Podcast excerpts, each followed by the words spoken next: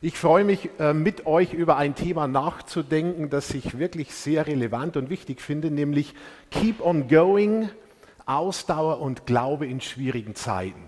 Evi und ich, wir waren vor Jahren eine Zeit in Afrika und ich hatte dort einen Mentor, Roy Wallace, und bei dem habe ich viel über Führung und Leadership gelernt. Und am Ende unserer Zeit sagte er zu mir, Johannes, ich habe versucht, dir viel beizubringen, aber eines musst du ganz besonders in Erinnerung behalten, Perseverance wins the prize, der Ausdauernde gewinnt.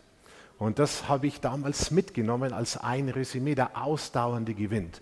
Und ich möchte mit euch eintauchen in diese Frage, wie gelingt es uns, Ausdauer zu entwickeln, am Ball zu bleiben, an unseren Überzeugungen, Prinzipien dran zu bleiben, unserem Glauben treu zu bleiben, auch und gerade dann, wenn die Umstände, in denen wir uns bewegen, vielleicht nicht so sind, wie wir uns das vorgestellt haben. Und wer von euch die Losungen liest, der ist vor einigen Tagen auf diesen Vers gestoßen aus dem fünften Buch Mose. Da heißt es, der Herr, euer Gott, bringt euch in ein gutes Land. Es ist reich an Grundwasser, an Quellen und Bächen, die in den Bergen und Tälern entspringen.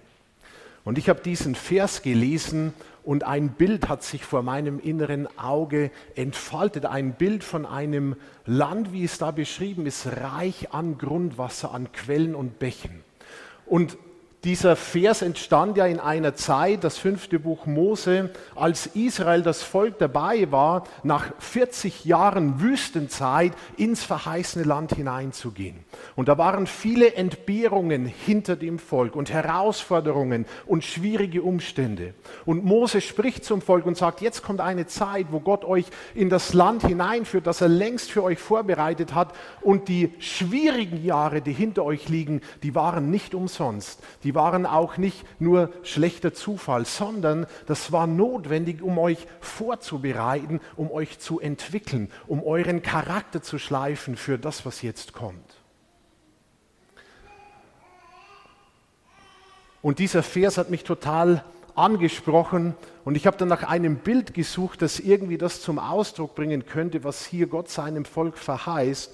Und irgendwie ist es ein bisschen so wie dieses Bild, das Bild eines Landes, in dem es gut ist zu leben, das fruchtbar ist, in dem Grundwasser ist und Bäche und Quellen entspringen auf den Bergen und in den Tiefen. Ein Land, das grün ist, das fruchtbar ist und in dem es eine Wohltat ist, sich aufzuhalten. Und dieser Vers aus dem fünften Buch Mose und dieses Bild, das liefert jetzt einen Brückenschlag zurück, etliche Jahrhunderte vor dieser Zeit, als Mose zu seinem Volk sprach, nämlich zu Abraham. Und Abraham ist einer der herausragenden Personenfiguren der Heilsgeschichte, der Menschheitsgeschichte. Und wir lesen im Genesis, dem zwölften Kapitel, die ersten Verse, diese Herausforderung Gottes an Abraham, auf der letztendlich dieser Vers und dieses Bild von der Zukunft aufbaut, wo Gott zu Abraham sagt, der Herr sagte zu Abraham, geh fort aus deinem Land, verlass deine Heimat und deine Verwandtschaft und zieh in das Land, das ich dir zeigen werde. Ich werde dich zum Stammvater eines großen Volkes machen und dir viel Gutes tun. Dein Name wird überall berühmt sein. Durch dich werden auch andere Menschen am Segen teilhaben. Wer dir Gutes wünscht, den werde ich segnen. Wer dir aber Böses wünscht, den werde ich verfluchen. Alle Völker der Erde sollen durch dich gesegnet werden. Und wir denken uns nochmal kurz in diesen Kontext hinein und wir wissen, Abraham stammt ja nicht aus Kanaan, sondern er stammt aus Ur in Chaldea und wird dann herausgerufen von Gott, im Grunde zweimal, das erste Mal schon sein Vater Terach, das Land zu verlassen und in ein neues Land zu ziehen und dann brechen sie auf, die Familie, und bleiben dann in Haran stecken, einer Handelsstadt in der heutigen südöstlichen Türkei, und lassen sich dort nieder und werden dort erfolgreich und einige Jahre später kommt dann dieser zweite Aufruf Gottes an Abraham, nämlich der, den wir hier im zwölften Kapitel lesen, wo Gott nochmal sagt, ich möchte, dass du aus allem herausgehst, was dir vertraut ist. Ich möchte, dass du alle Sicherheiten hinter dir lässt. Ich möchte, dass du dich mit mir auf eine Reise machst, hin in ein Land, das ich dir zeigen werde, wenn du auf dem Weg bist. Das ist noch, finde ich, der Gipfel der Herausforderung, dass Gott nicht mal das Ziel schon genau nannte, sondern Abraham an die Hand nehmen wollte und ihn führen wollte Schritt für Schritt in dieses verheißene Land hinein. Und auf diesem Ruf, auf dieser Herausforderung Gottes baut dieser Vers aus dem fünften Mose 8 auf, dieses Zielbild von diesem Land, das Abraham verheißen war. Und Abraham folgt dieser Stimme und diesem Ruf und er macht sich auf und kommt in das Land der Verheißung. Und was ist das Erste, was Abraham dort erlebt? Und wie ist der Zustand des Landes, in das Abraham kommt? Das Erste, was Abraham erlebt, lesen wir, ist eine Dürre, die eine Hungersnot verursacht, die ihn zwingt, auf die Flucht zu gehen, nämlich nach Ägypten, die ihn unter die Herrschaft des ägyptischen Pharaos führt, die ihn um sein Leben fürchten lässt, weil seine Frau so hübsch ist, dass er Angst hat, um ihretwillen getötet zu werden, die ihn seinen Charakter verkorrumpieren lässt, indem er seine Frau bittet, sich als seine Schwester auszugeben, die ihn im Grunde in eine Abwärtsspirale hineinführt, aus der Gott ihn dann letztendlich wieder herausretten muss.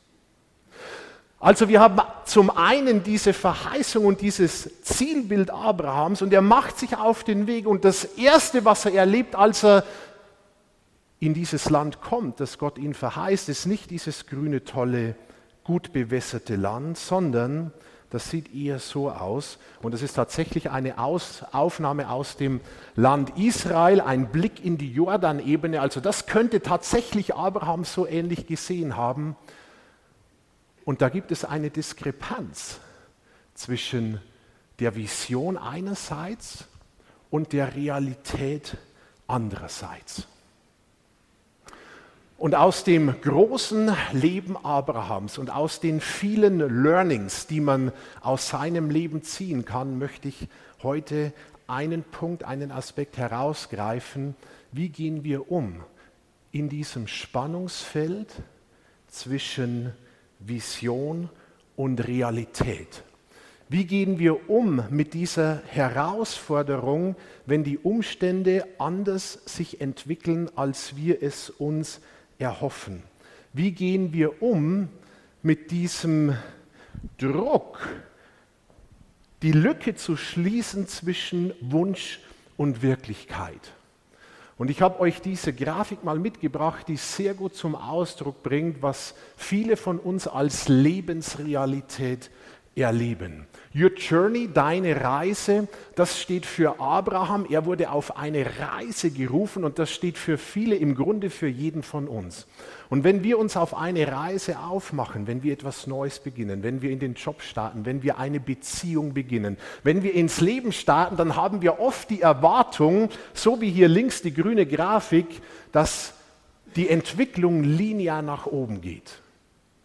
Linear nach oben. Und die Grafik rechts zeigt die tatsächliche Realität, dass unser Leben im Großen und Ganzen und viele Teilbereiche unseres Lebens im Besonderen sich nicht linear einfach nur ohne Probleme und Widerstände toll entwickeln, sondern dass es ein Auf und Ab gibt und manchmal ein paar Schritte vor und dann wieder welche zurück und dann nach links und rechts und Rückschläge und insgesamt wir uns in die richtige Richtung entwickeln, aber nicht linear, sondern mit vielen Irrungen und Wirrungen und Höhen und Tiefen. Und das ist die Realität unseres Lebens.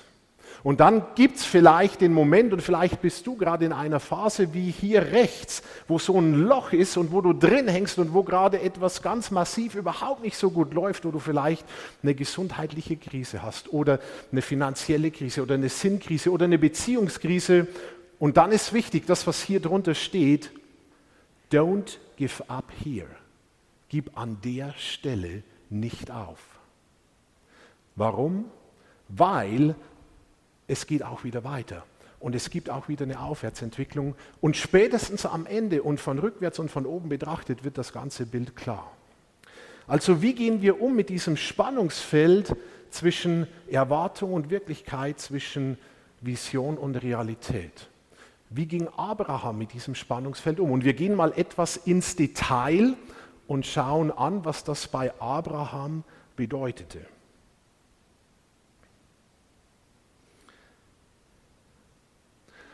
Zum Beispiel hat Gott Abraham verheißen, ihn zu einem großen Volk zu machen. Das war ein Teil der Vision. Die Realität war, dass Abraham keine Kinder hatte. Zum Beispiel hat Gott ihm verheißen, Abraham viel Gutes zu tun. Die Realität war Dürre und Hungersnot, als Abraham in das ihm verheißene Land kommt. Die Vision war, dass Abraham ein erhabener Vater sein wird. Das bedeutet nämlich der Name Abraham. Die Realität war, dass Sarah unfruchtbar war bis ins hohe Alter hinein. Die Vision und der Zuspruch war, Abraham zu einer berühmten Persönlichkeit zu machen. Und die Realität war, dass seine Moral korrumpiert war und er im Grunde beschämt dastehen musste vor dem Pharao und später auch vor Abimelech, dem König von Gera. Die Vision war, dass Gott Abraham etablieren wird im Land. Die Realität war, dass er heimatlos in Zelten lebte. Die Vision war, das ganze Land will ich dir geben. 1. Mose 13, 17. Die Realität war, dass zum Zeitpunkt des Todes von Sarah, seiner Frau, Abraham kein Grundstück hatte, nicht mal acht Quadratmeter Land, um sie anständig zu begraben. Ein Teil der Vision war die ganze göttliche Verheißung aus 1. Mose 12.1. Die Realität war Jahrzehnte unerfüllter Hoffnung. Ein Teil der Vision war Abraham zu einer großen Nation, zum Vater vieler Völker, zum Erbe des Landes zu machen. Die Realität war, nichts davon, nichts hat sich während der Lebenszeit von Abraham realisiert. Also wenn einer, dann wusste Abraham, was es bedeutet, in diesem Spannungsfeld zwischen Vision und Wirklichkeit, zwischen Verheißung und Realität zu leben. Und dann lesen wir etwas total Erstaunliches. Nur einen Vers am Ende des Lebens von Abraham als er stirbt, heißt es in 1. Mose 25, Vers 7 und 8, Abraham wurde 175 Jahre alt, dann starb er nach einem erfüllten Leben. In der englischen Übersetzung heißt es old and satisfied, alt und gesättigt, zufrieden, erfüllt und wurde im Tod mit seinen Vorfahren vereint. Und jetzt überlegt mal die Grafik, die ich gerade zeigte, die vielfältigen Lücken zwischen Vision und Wirklichkeit und diesem Vers. Und die Frage ist, wie kann es sein, dass Abraham trotz all dieser nicht erfüllten Zusagen und Verheißungen während seiner Lebenszeit nach einem erfüllten Leben old and satisfied gestorben ist? Wie kann das sein? dass sein Herz erfüllt war, trotz unerfüllter Hoffnungen. Und dieser Schlüssel im Herzen von Abraham ist der Schlüssel für uns heute, damit auch wir Glaube und Ausdauer entwickeln können, gerade in schwierigen Zeiten. Und diesem Schlüssel möchte ich auf den Grund gehen. Und diesen Schlüssel bringt auch einer der modernen, heutigen großen Unternehmensberater und Managementtrainer Simon Sinek aus Amerika auf den Punkt. Sinek hielt vor einigen Jahren einen Vortrag auf der Plattform TED, die mittlerweile über 60 Millionen Mal geklickt wurde und einer der am häufigsten geklickten Vorträge ist. Und in diesem Vortrag, der dauert nur 18 Minuten, geht er der Frage nach, warum manche Unternehmen, also Firmen, Organisationen, extrem innovativ sind und ganze Branchen verändern, während andere Unternehmen, die im gleichen Umfeld sich bewegen, das nicht tun. Und er greift als ein Beispiel Apple heraus. Also ich weiß nicht, wie es euch geht, ich bin ein totaler Apple-Fan und ein iMac ist nicht nur ein Computer. Ein iMac ist ein Erlebnis. Und mir macht das wirklich jeden Tag, ich arbeite seit vielen Jahren damit, mir macht es jeden Tag Spaß, den iMac hochzufahren. Ein iPhone ist nicht nur ein Telefon, ein iPhone ist ein Erlebnis. Also wie gelingt es und warum gelingt es manchen Unternehmen, ihre Branche dermaßen auf den Kopf zu stellen und zu revolutionieren?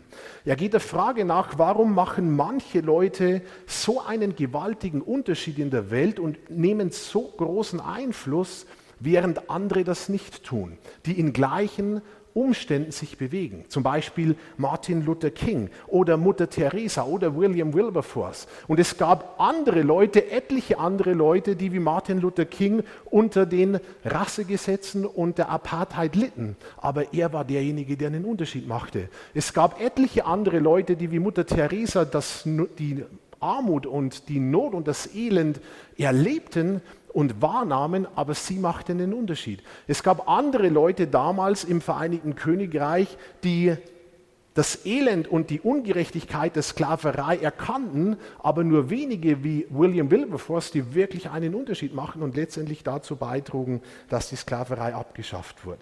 Also diesen Fragen geht Simon Sinek nach. Was macht den Unterschied zwischen denen, die die Welt verändern und der großen Masse, die das nicht tut? Und er kommt zu einem einfachen, aber total durchschlagenden Modell, das er den Golden Circle nennt, den goldenen Kreis. Und das sieht so aus, ist ein ganz einfaches Modell aus drei ineinanderliegenden Kreisen mit drei Bezeichnungen, nämlich Why, How, What. Why bedeutet oder heißt übersetzt warum, das ist der innerste Kreis. How bedeutet wie und What bedeutet was. Und Sinnig sagt, die Sache ist im Grunde ganz einfach. All die innovativen, herausragenden und ihre Branche oder sogar die Welt verändernden Unternehmen denken von innen nach außen. Sie beginnen mit ihrem Warum. Während all die anderen, die Masse, die nicht besonders herausragenden Normalos von außen nach innen denken und mit ihrem Was beginnen. All die Menschen, die einen Unterschied machen in der Welt, haben ein Warum, während die große Masse der restlichen nur über ihr Was definiert. Martin Luther King hatte ein Warum. Was war sein Warum? Sein Warum war, er sagte, ich habe einen Traum, eines Tages meine schwarzen Kinder mit meinen weißen Nachbarn spielen zu sehen. Das war sein Warum und dieses Warum trieb ihn an. Steve Jobs von Apple hatte ein Warum. Er hat nicht nur Computer und Telefone hergestellt, das wäre das was, sondern er sagte, Warum soll man mit einem Telefon nur telefonieren können? Warum nicht auch Freunde kontakten und Bankgeschäfte tätigen und Musik hören und Filme schauen? Und er revolutionierte eine ganze Branche. Also die erfolgreichen, innovativen Veränderer denken von innen nach außen, während alle anderen das nur von außen nach innen tun. Beginnen wir außen, what, was? Jeder Mensch weiß, was er tut. Das ist keine Kunst. Das weißt du, und das weiß ich. Einen Kreis weiter nach innen wird es schon spannender. Manche wissen noch, wie sie die Dinge tun und machen darüber vielleicht einen Unterschied und positionieren sich im Markt. Die allerwenigsten aber wissen, warum sie tun, was sie tun. Und im Grunde fast alle Menschen definieren sich von außen nach innen. Und mir fällt das immer wieder auf, wenn ich in Seminaren oder Workshops die Vorstellungsrunde beginne. Und dann stellt sich einer nach dem anderen der Teilnehmer vor. Und womit beginnt jeder und worüber redet jeder? Über sein Was. Ich bin Produktionsleiter, ich bin im Management verantwortlich für den Vertrieb, ich mache das Controlling.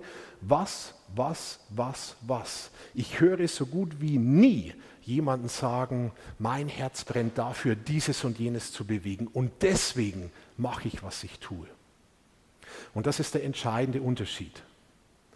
Also warum tue ich, was ich tue? Was steht im Kern, im Zentrum meines Lebens? Was treibt mich an? Warum ist übrigens nicht Geld verdienen, wenn es um den Beruf und unseren, um unseren Lebensinhalt geht? Geld verdienen ist immer nur die Konsequenz aus dem, was wir tun oder aus der Leistung, die wir bringen.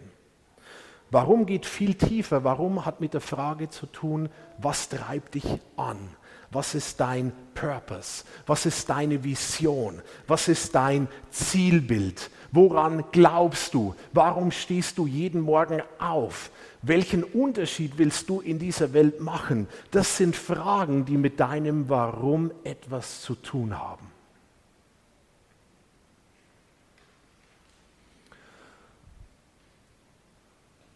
Und dann macht Sinnig einen total interessanten Satz. Er sagt, People don't buy what you do, but why you do it. Leute kaufen nicht, was du tust, sondern warum du es tust. And what you do simply proves what you believe. Und was du tust, beweist einfach nur, was und woran du glaubst. Also wenn jemand ein normales 0815-Leben lebt, dann zeigt das einfach nur, dass er einen nicht besonders herausragenden Glauben hat. Wenn wir an Abraham denken und wenn wir das zugrunde legen, was Sinnig sagt, dein, was du tust, zeigt, woran du glaubst, dann wird deutlich, dass Abraham offensichtlich einen herausragenden Glauben hatte. Denn alles zu verlassen, aus seiner Familie zu gehen, sein Land hinter sich zu lassen, Sicherheiten aufzugeben und in ein Land aufzubrechen, von dem ich nicht mal weiß, wo es genau hingeht und wo es liegt und wie es aussieht. What you do simply proves what you believe. Da steht ein interessanter Glaube dahinter. Und das gilt für uns auch. Wenn wir unser Leben anschauen, wenn wir auf dein, auf mein Leben schauen, dann wird in vielem, was wir tatsächlich tun, indirekt nur deutlich, was und woran wir glauben oder was und woran wir eben nicht glauben.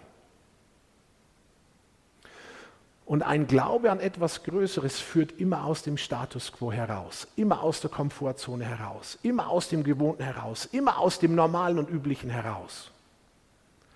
Und es führt nie in die lineare Aufwärtslinie, sondern immer ins Wellental, das dann sukzessive zwar dahin führt, wo wir hingehen sollen, aber das geprägt ist auch und gefüllt ist von Herausforderungen und Schwierigkeiten auf dem Weg. Die Frage ist, was steht im Zentrum? Was ist unser Warum? Und diesen Punkt macht schon Viktor Frankl deutlich, der berühmte Psychiater und Wissenschaftler, der in einem seiner Bücher, das zum Weltbestseller wurde, trotzdem ja zum Leben heißt es, beschreibt seine Zeit im Konzentrationslager. Er war ja als Jude damals ähm, von den Nazis verfolgt, kam ins Konzentrationslager, überlebte das, verarbeitete seine Erinnerungen dann später in diesem Buch, trotzdem ja zum Leben sagen. Und er beschreibt in diesem Buch, dass all diejenigen Lagerinsassen im KZ, die noch ein Warum in ihrem Leben hatten. Eine Familie, die zu Hause auf sie wartet. Vielleicht einen Traum vom Leben, den sie noch verwirklichen wollten. Dass all diejenigen höhere Überlebenschancen hatten, die Überlebensrate höher war oder mindestens die Zeit, die sie überlebten im KZ länger war als bei allen anderen. Bei denjenigen aber, schreibt Viktor Frankl, die alle Hoffnung aufgaben und die kein Warum mehr in ihrem Leben hatten, war es absehbar, dass sie innerhalb kürzester Zeit sterben würden. Und von Friedrich Nietzsche stammt der berühmte Satz, wer ein Warum zum Leben hat, erträgt fast jedes Wie. Also um beim Dreikreismodell zu bleiben, es geht um das Zentrum, es geht um dein und um mein Warum. Ich habe gerade Viktor Frankl zitiert. Die Frau, die ihr hier auf diesem Bild seht, ist Edith Eger. Links als alte Dame und rechts als 15-jähriges Mädchen. Sie war Ballettschülerin, ein begabtes junges Mädchen voller Lebenshoffnung und auch Jüdin. Und sie lebte in einer Zeit, in der das sehr gefährlich war, Jüdin zu sein. Und im Mai 1944 kommt sie mit ihrem Papa, mit ihrer Mama und mit ihrer Schwester Magda ins KZ nach Auschwitz und wird dort eingeliefert. Ihre Eltern werden am allerersten Tag in Auschwitz ermordet und Edith musste am selben Abend noch für den berüchtigten Lagerarzt Dr. Mengele in der Baracke tanzen, weil sie Balletttänzerin war. Und die Zeit im Konzentrationslager war ein Horror für sie. Als die Amerikaner schließlich näher kamen, Anfang 45, musste sie auf einen Todesmarsch aufbrechen in ein anderes Lager. Und die Situation war so dramatisch, dass sie Gras essen musste, um nicht zu verhungern, während andere KZ-Insassen Kannibalismus praktizierten, um überhaupt irgendwie am Leben zu bleiben. Als die US Army das Lager, in das sie dann gebracht wird, letztendlich Anfang Mai 45 befreit, wird Edith in einem Haufen mit Toten zurückgelassen. Sie wog 32 Kilo, hatte einen gebrochenen Rücken, Typhus und Lungenentzündung. Nach dem Krieg wandert sie nach Amerika aus und durchlebt einen langen persönlichen Heilungsprozess. Sie studiert Psychologie, wird eine bekannte Psychologin mit dem Schwerpunkt traumatische Störungen. Und ihr Anliegen, ihr Warum ist es, mit ihrer Geschichte anderen Menschen, die selber durch schwierige Phasen hindurchgegangen sind, Hoffnung zu geben und ihnen zu helfen, selbst zu heilen. 1990, im Alter von über 60 Jahren bereits, reist sie zum ersten Mal zurück nach Auschwitz. In dem Bewusstsein, dass sie sich ihren Gefühlen stellen muss, die sie bis dahin immer noch in der Tiefe verdrängt hat. Und dann schreibt sie ein Buch 2017 im Alter von über 90 Jahren, das zu einem internationalen Bestseller wurde. Das Buch heißt The Choice, die Entscheidung. Und sie beschreibt darin ihren ganzen persönlichen Heilungsprozess und sie macht in diesem Buch gleich zu Anfang einen wichtigen Unterschied, eine wichtige Unterscheidung zwischen, ins Deutsche übersetzt würde man sagen, dem, was man Opferisierung nennt und der Opferrolle. Und sie sagt, es gibt zwei verschiedene Dinge, Opferisierung und Opferrolle. Und sie beschreibt beides und ich zitiere kurz zum Stichwort Opferisierung, sagt sie, wir alle, du und ich, werden im Laufe unseres Lebens auf verschiedene Weise zu Opfern. Vielleicht erleben wir ein Unglück, Krankheit, Krisen, Missbrauch, verursacht durch Umstände oder Menschen oder Institutionen, auf die wir keinen Einfluss haben. Das ist das Leben. Das ist Opferisierung. Sie ist in dem Sinn normal, geschieht jedem von uns und kommt von außen. Zur Opferrolle schreibt sie, die Opferrolle aber entsteht in unserem Inneren. Niemand kann dich zum Opfer machen als nur du selbst. Wir werden zu Opfern nicht aufgrund dessen, was uns alles geschieht, sondern wenn wir uns entscheiden, an unserer Opferrolle festzuhalten. Wir entwickeln eine Opfermentalität. Das heißt, wir geben anderen die Schuld, werden pessimistisch, bleiben in der Vergangenheit stecken, sind nicht bereit zu vergeben und haben keine gesunde Grenzen. Und ihre Botschaft ist, egal was dir in deinem Leben passiert, und sie hat die Autorität, das zu sagen mit ihrer Geschichte, egal was dir in deinem Leben passiert, Opfer sind wir alle, aber aus der Opferrolle können wir heraustreten. Und auch Abraham hat es geschafft, sich nicht eine Opfermentalität anzueignen, sondern aus der Opferrolle herauszutreten und proaktiv zu bleiben. Warum? Weil für ihn der Kern seines Lebens, das Warum der drei Kreise, das ich vorhin gezeigt habe, geklärt war. Abraham und Sarah, sie waren ein herausragendes Beispiel dafür, was es bedeutet, ein Warum im Leben zu haben. Ihr ganzes Leben, ihr ganzes Leben war die Antwort auf einen Ruf, eine göttliche Stimme, alles zu verlassen, auf eine Reise zu gehen, ohne zu wissen wohin, in ein Land, in dem sie als Fremde sein würden, jede Sicherheit aufzugeben, der Glaube daran, den Grundstein zu legen für ein Volk, ein Land, einen Glauben, der die ganze Menschheit segnen wird, das war ihr Warum. Und Abraham wusste, dass alles, was ihm auf diesem Weg geschieht, auch das Schwierige, auch das Herausfordernde, auch die Widerstände, auch die Hindernisse, auch die Krisen, dass alles, was ihm auf diesem Weg geschieht, Teil seiner göttlichen Reise ist. Und er hatte den Mut und den Glauben, auch durch schwierige Phasen zu gehen, in dem Wissen, Gott ist bei mir.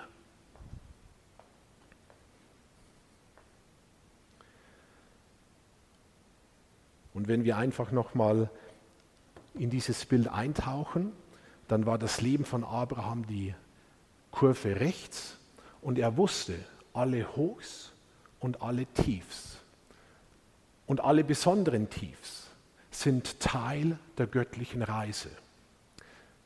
Er blieb dran. Er schmiss die Flinte nicht ins Korn. Er blieb seinem Glauben treu. Er blieb ausdauernd in schwierigen Zeiten. Warum? Weil sein Warum geklärt war. Weil er nicht von außen nach innen, sondern von innen nach außen lebte. Was heißt das jetzt für uns? Ich möchte das noch runterbrechen in unsere Lebensrealität und Praxis hinein. Das heißt für uns, die entscheidende Frage in deinem Leben, in meinem Leben ist, was ist dein Warum? Die entscheidende Frage ist, was steht für dich im Zentrum dieses Golden Circle? Die entscheidende Frage ist, was treibt dich an? Woran glaubst du? Was ist deine übergeordnete Vision? Warum tust du, was du tust? Welchen Unterschied willst du in dieser Welt machen? Und nochmal einen Schritt weiter gegangen, warum bist du überhaupt auf dieser Welt? Also was ist dein Warum? Warum ist die Klärung dieser Frage so wichtig? Weil die Klärung des Warum führt zum Sinn. Und der Sinn gibt uns die Ausdauer, die wir brauchen, wenn wir durch schwierige Zeiten und Phasen gehen müssen. Und das ist nochmal, was Viktor Frankl sagte, wer ein Warum zum Leben hat, er trägt fast jedes Wie, weil es einen übergeordneten Sinn gibt, der über die Umstände hinausgeht. Wie bei Abraham, er hatte einen übergeordneten Sinn, ich folge diesem Ruf, ich folge Gott. Und das ist größer als die Umstände, in denen ich mich gerade bewege. Und vielleicht geht es dir so, dass du bisher, wenn du diese drei Kreise anschaust, vor allem von außen nach innen gelebt hast. Vielleicht ging es in deinem Leben bisher vor allem um Performance und um Arbeit und darum, die Erwartungen anderer Leute zu erfüllen, darum zu funktionieren und du hast dir gar nicht groß die Gedanken gemacht, was könnte da im Zentrum meines Lebens sein. Und das erlebe ich immer wieder, wenn ich mit viel beschäftigten und im Grunde von außen betrachtet erfolgreichen Menschen spreche und sie frage, was ist dein Warum, was ist dir wichtig, wofür lebst du, dann sagen die oft, ich habe noch nie darüber nachgedacht. Weil ich immer dachte, all die Verpflichtungen und Aufgaben, in denen ich stehe, die erlauben es mir gar nicht, mir solche Fragen zu stellen. Mit der Konsequenz, dass wir gelebt werden, statt selbst zu leben. Dass das vielleicht eine Zeit gut geht, solange die Umstände noch passen, aber dann, wenn wir unter Druck kommen, öffnen sich die inneren Büchsen. Und wenn wir dann kein Warum haben und keinen Sinn, dann wird es schwierig. Albert Einstein wurde mal gefragt, wenn du Gott eine einzige Frage stellen könntest, welche Frage würdest du ihm stellen? Und er überlegte eine kurze Zeit und sagte dann, ich würde ihn fragen, warum das Universum erschaffen ist. Weil, sagte Einstein, wenn diese Frage mir beantwortet wird, erkenne ich auch den Sinn meines Lebens. Also jeder von uns ist ja ein Mikroteil des Universums. Und deswegen könnte man von der Makroebene her beginnen und sich die Frage stellen, warum existiert das Universum überhaupt? Weil wenn ich den Grund der Existenz des Universums entdecke, liefert mir das gleichzeitig heruntergebrochen auch den Grund für meine Existenz, für mein Warum. Und jetzt gibt es, das ist ein komplexes, großes Thema, und ich versuche das zum Abschluss hin einfach runterzubrechen, grundsätzlich zwei Möglichkeiten, diese Frage nach dem, warum existiert das Universum und abgeleitet davon, warum existieren wir, warum existiere ich. Jetzt gibt es grundsätzlich zwei Möglichkeiten, diese Frage zu beantworten, nämlich Zufall oder Absicht. Zufall oder Absicht. Zufall bedeutet, das Universum existiert, du existierst ohne eine bewusste Ursache, nicht geplant, nicht gewollt, einfach so, eben rein zufällig. Absicht bedeutet, irgendjemand hat sich was dabei gedacht. Das ist Absicht. Irgendjemand hat sich was dabei gedacht. So, und von diesen zwei Antwortmöglichkeiten leiten sich zwei Konsequenzen ab, die in völlig verschiedene Richtungen gehen.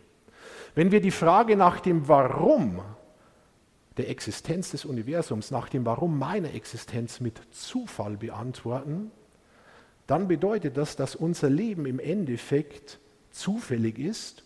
Das heißt, es gibt kein Vorher, kein Nachher.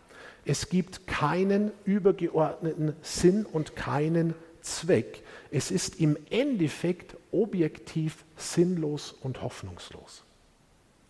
Wenn der Grund unserer Existenz Zufall ist, dann ist unser Leben sinnlos. Punkt.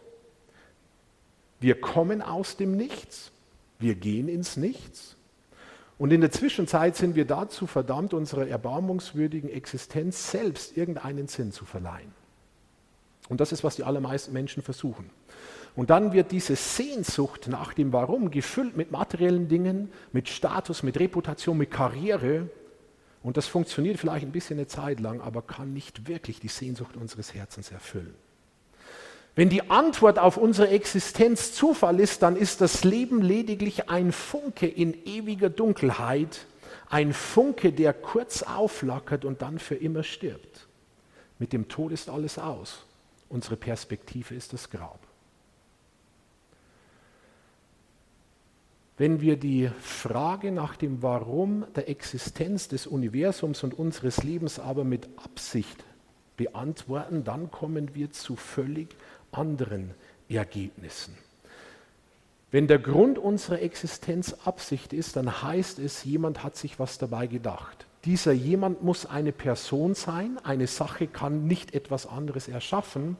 Und dieser jemand muss größer sein als wir selber, weil der Schöpfer immer größer ist als das Geschaffene. Das heißt, dieser jemand muss Gott sein. Wenn der Grund der Existenz des Universums und unserer Person also Gott ist, dann bedeutet das in der Konsequenz nicht, dass wir aus dem Nichts kommen und ins Nichts gehen, sondern wir kommen vom Schöpfer und wir gehen zum Schöpfer. Wir haben Herkunft und Zukunft. Es gibt Hoffnung. Das Leben hat eine Perspektive. Wir bekommen einen Kontext über unser Leben hinaus, in dem wir unsere Existenz einordnen können und die dem Leben, dem großen Ganzen Sinn verleiht, so wie bei Abraham. Er wusste, diese Lebensreise, auf der ich unterwegs bin, die ist größer als nur meine 80 im heutigen Fall oder in seinem Fall 175 Jahre, in denen er auf dieser Erde unterwegs ist. Die Frage ist also, was steht für dich im Zentrum deines Lebens? Was ist dein Warum? Wenn wir das christlich-biblische Menschenbild zugrunde legen, wenn wir den Gott, dem Abraham folgte, zugrunde legen, dann ist die Antwort, warum bist du auf dieser Welt? Weil du bewusst und gut geschaffen bist. Weil es einen Schöpfer gibt, der sich was dabei gedacht hat, als er dich positionierte, schuf, setzte in eine Zeit wie diese, in ein Umfeld wie dieses, in Umstände wie die, in denen du gerade bist. Das heißt nicht, dass alle Umstände, die schlecht sind, von Gott gewollt sind, aber es gibt uns Hoffnung und Perspektive. Wir sind auf einer Reise mit allem drum und dran und in dieser Reise ist Gott bei uns. Das heißt, der Gott, der dich geschaffen hat, der Gott, der Abraham rief, der ruft auch dich und mich heute. Er ruft uns so, wie er Abraham rief, lass uns auf eine Reise gehen. Das bedeutet, ich möchte dich an der Hand nehmen und mit dir durch dein Leben gehen. Ich bringe dich in ein Land, das besser ist und größer als das, was du dir vorstellen kannst. So wie Abraham in ein physisches Land geführt wurde, möchte Gott uns, dich und mich in ein Land führen von Lebensqualität, mehr als je zuvor, von Sinn und Erfüllung mehr als je zuvor, von Zufriedenheit tiefer als das, was die Welt dir und mir bieten kann. Das ist der Ruf, dieses Gottes, der Abraham rief und der dich und mich rief. Ich will dich segnen, sagte Gott zu Abraham, und du sollst ein Segen sein. Und dieser Ruf gilt uns heute. Ich will dich segnen, sagt Gott, und du sollst ein Segen sein. Wir haben einen Gott, der es gut meint mit dir und mir, unabhängig der Umstände, der dich und mich segnen will. Und es geht auch nicht mal nur um uns, sondern es geht um Wirkung und Multiplikation wieder nach außen. Auch du sollst ein Segen sein. Du sollst zu einem Hotspot von Hoffnung, von Veränderung, von Heilung, von Leben, von Frieden, von Perspektive, von Sinn werden in dem Umfeld, in dem du agierst und lebst. Und das kann uns die Motivation liefern, dauerhaft dran zu bleiben an unserem Glauben und Ausdauer zu entwickeln, auch und besonders in schwierigen Zeiten. Wie gelingt uns das? Indem wir diesem Gott folgen, dem Abraham gefolgt ist und indem wir unterwegs sind in unserem Leben mit diesem Wissen, so wie Abraham das auch hatte, Gott ist bei mir. Das ist im Endeffekt aus meiner Überzeugung der Schlüssel dazu, ausdauernd zu leben und dran zu bleiben, unabhängig der Umstände. Und ich ermutige euch, ich ermutige uns, dass wir immer wieder diese Frage nach dem Warum für unser Leben reflektieren, anschauen und dass wir es gut beantworten, dass wir von innen nach außen leben statt von außen nach innen. Denn das wird in unserem Leben und nach außen den entscheidenden Unterschied machen.